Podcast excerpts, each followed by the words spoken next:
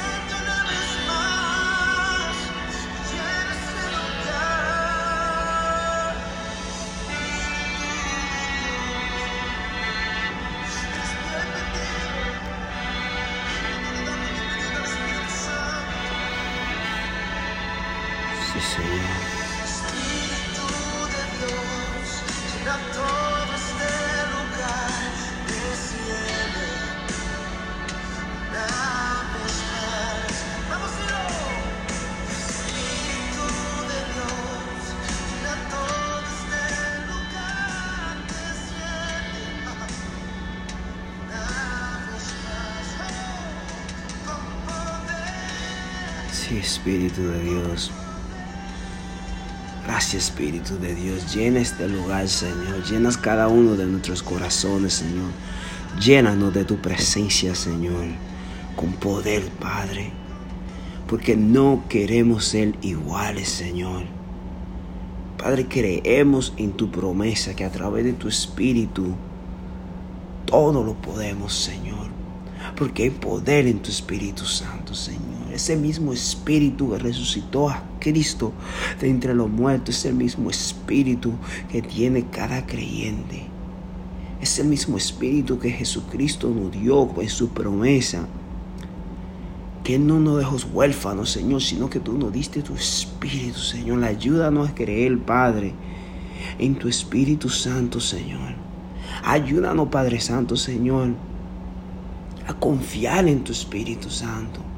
Ayúdanos a saber, Padre, que tu Espíritu es real, así como el aire que no podemos ver, pero lo necesitamos para respirar. Así tu Espíritu Santo es real y vivo para nuestras vidas, Señor. Padre Santo, Señor, desciende, Padre, ahora mismo, Señor, sobre cada una de esas personas que no te conoce, Padre. Pero Padre Santo, sobre cada uno de esas personas que, que te conoce, a un avivamiento en sus corazones, Señor. Aviva ese espíritu que vive dentro de cada uno de nosotros, Señor. Bendice cada persona que está escuchando esta nota de voz. En el nombre de Jesús. Amén. Amén. Amén. Bendiciones familia. So, como dijo la canción, desciende este lugar, Espíritu Santo. Um, eh, la canción es de un grupo que se llama Barak, Barak y se llama Con Poder, si la quiere buscar.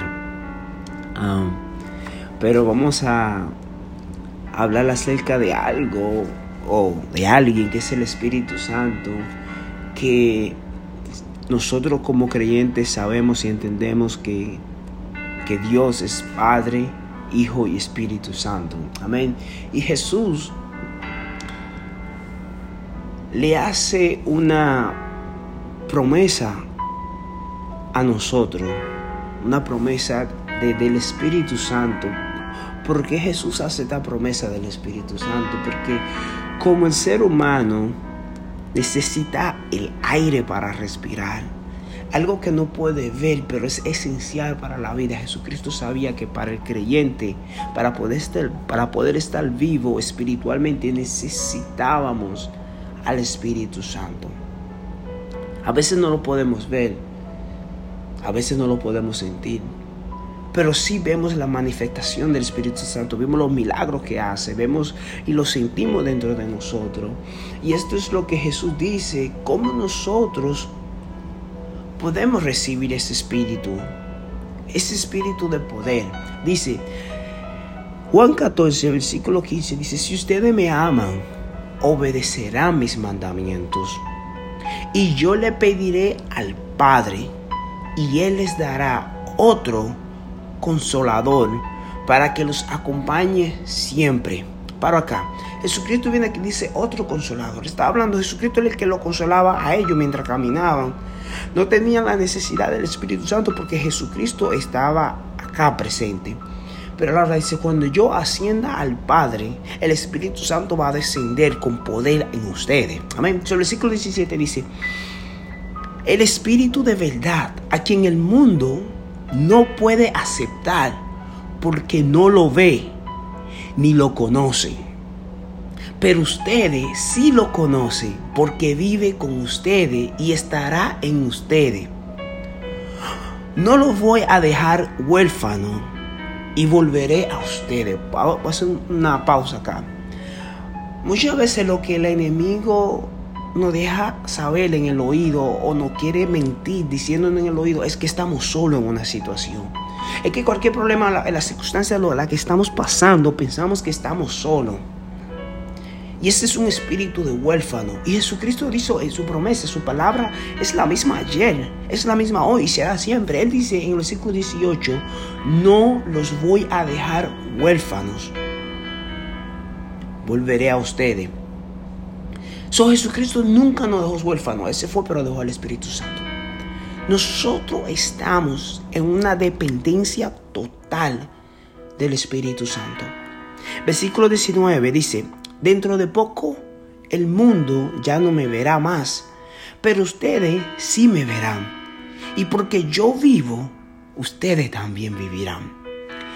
En aquel día ustedes se darán cuenta de que yo estoy en mi Padre y ustedes en mí y yo en ustedes. ¿Quién es el que me ama? El que hace suyo mis mandamientos y los obedece. Voy a parar acá. So, Jesucristo aquí hace un énfasis porque hay gente que dice, sí, yo amo a Dios, sí, yo amo a Jesús, pero Jesús dice, ok, yo le voy a dejar saber a ustedes quiénes son los que me aman. Jesús dice, ¿quién es el que me ama? Es una pregunta. Y él, él mismo la responde, dice, el que hace suyo mis mandamientos y los obedecen. Nosotros en, nuestro trabajo cotidiano, cotidiano, cuando trabajamos, lo que dice el jefe, nosotros lo hacemos nuestra responsabilidad y lo hacemos porque sabemos que depende de ahí nuestra casa, nuestra familia, nuestro lujo que tenemos o, o las cosas que compramos. Sabemos que de los mandatos de ese hombre, en nuestro trabajo depende nuestra vida física, nuestra vida diaria. Ahora, Jesús dice esto. Entonces, el que ama a Jesús como el que ama su trabajo, el que está trabajando es porque ama su trabajo, sabe los beneficios que tiene al trabajar en esa compañía. Y si no trabaja para una compañía y es su propio dueño, ama los mandatos que le dicen sus clientes. Lo hacen de ello y lo obedecen para poder seguir trayendo más clientes. Son nosotros, para poder obedecer el mandato de alguien o de algo, tenemos que reconocer que en ese mandato hay un beneficio. Y eso es lo que muchas veces el enemigo nos, hace a nosotros creer como que no hay beneficios en los mandatos de Dios. Oiga, si hay beneficios en los mandatos del jefe suyo donde usted trabaja, créame que el jefe suyo trabaja para el Dios Todopoderoso. Nosotros trabajamos para el Dios Todopoderoso. Ahora, aquí Jesús dice, ¿quién es el que me ama? El que me ama es el que hace suyo mis mandamientos y los obedece. Y es el que me ama. dice, y al que me ama, mi Padre lo amará. Y yo también lo amaré y me manifestaré a Él. So queremos ver la manifestación de Jesús en nuestras vidas. Queremos ver la manifestación de Dios en nuestras vidas. Tenemos que hacer sus mandamientos, sus mandatos nuestros y luego obedecerlos. Pero ¿cómo podemos hacer esos mandatos nuestros? Es a través de su espíritu, ese espíritu del Espíritu Santo. Porque sin el Espíritu Santo no podemos someternos a Dios. Sin el Espíritu de Dios no podemos someternos a Dios. Por eso es que Él dijo que el mundo no lo conoce y no lo ve porque el mundo lo rechaza, pero nosotros le damos la bienvenida. Amén. Ahora, en Efesios capítulo 1, versículo 13 dice, en Él también ustedes, cuando oyeron el mensaje de la verdad, el Evangelio que les trajo la salvación, y lo creyeron, fueron marcados con el sello que es el Espíritu Santo prometido. Paro acá. ¿Por qué la palabra? ¿Por qué, porque la palabra Dios dice que fueron marcados con un sello? Cuando alguien, eh, cuando el teléfono un ejemplo, el teléfono de Apple tiene la manzanita, tiene ese sello que dice que le pertenece a Apple. Aunque el teléfono no esté encendido, ya tú miras el sellito, mira la manzanita, dice, este es de Apple. Cuando miras el sello de Samsung, dice, oh, este, este le pertenece a Samsung. Nosotros como fuimos sellados por el Espíritu Santo, el enemigo puede saber si le pertenecemos a Dios o no, a través de ese sello que quizá el hombre no puede ver, pero créeme que la hueste, todo todas um, todos esos dominios espirituales, todos esos demonios, ángeles pueden ver ese sello que nosotros obtuvimos a través de Cristo. Pero cuando ese Espíritu Santo se enciende, como ese teléfono se enciende, tiene un funcionamiento. Y es operar. Y es operar a través del poder del Espíritu Santo. Es operar a través de Dios. Amén. Luego, el versículo 14 dice, Esta, este garantiza nuestra herencia hasta que llegue la redención final del pueblo adquirido por Dios para alabanza de su gloria. Vuelvo y repito, este garantiza nuestra herencia hasta que llegue la redención final del pueblo adquirido por Dios para alabanza de su gloria. Mucha gente no aceptan a Dios porque no creen en su promesa. Mucha gente no, no, no aceptan a Dios porque no tienen el Espíritu de Dios. Pero nosotros que lo aceptamos y vive nosotros, ese Espíritu es lo que nos da la garantía de esta herencia que un día vamos a obtener.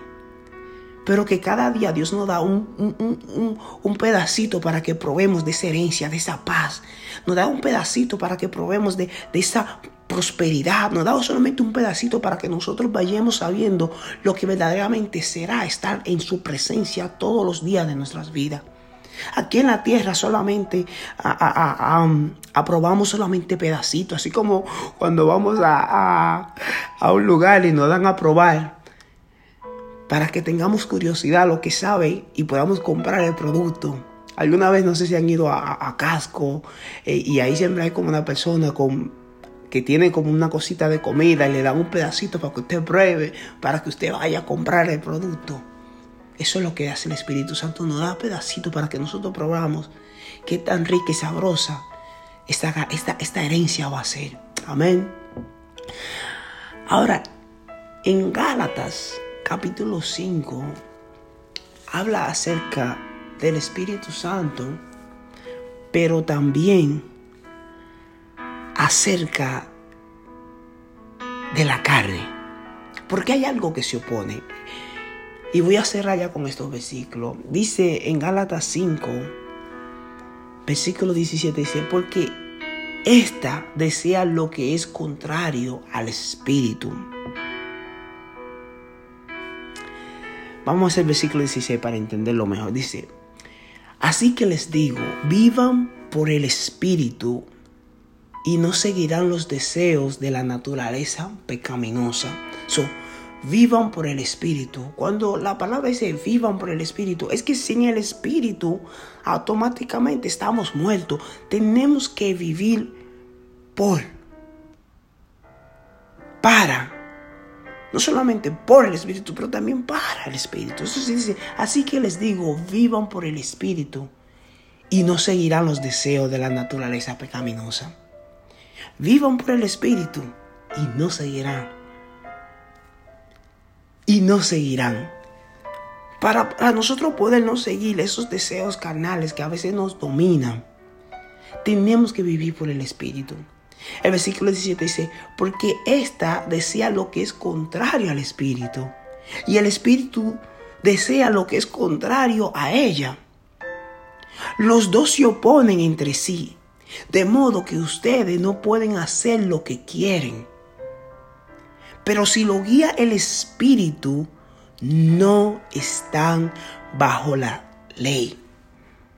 la, la, naturaleza pecaminosa quiere hacer lo opuesto a lo que quiere el Espíritu, lo que dicen los dos se oponen.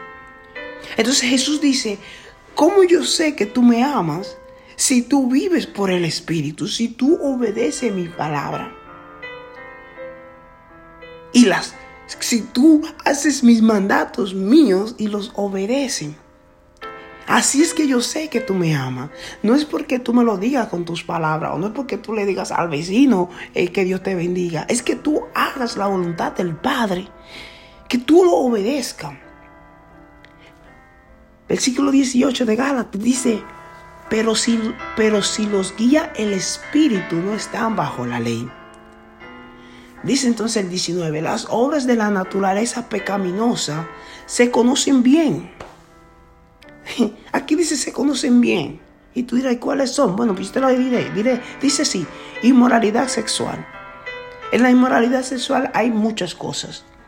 Inmoralidad sexual es tener sexo fuera del matrimonio. Esa es una de ellas. Inmoralidad sexual, Jesús dijo a él que mira a una mujer, a un hombre y la desea en su corazón. Automáticamente, automáticamente es inmoralidad sexual. Inmoralidad sexual es el mismo, tener relaciones sexuales en el mismo sexo. Inmoralidad sexual es tener eh, eh, eh, relación sexual antes del matrimonio, fuera del matrimonio. Hay muchas cosas donde sale la inmoralidad sexual, aunque no la voy a decir toda. Pero Luis dice que se conocen bien la inmoralidad sexual. ¿Por qué aquí empieza con la inmoralidad sexual y no con el asesinato? ¿Por qué empieza eh, con la inmoralidad sexual? Porque lamentablemente la inmoralidad sexual es lo que ha estado dominando la tierra desde hace muchos años. No solamente ahora, desde hace muchos años.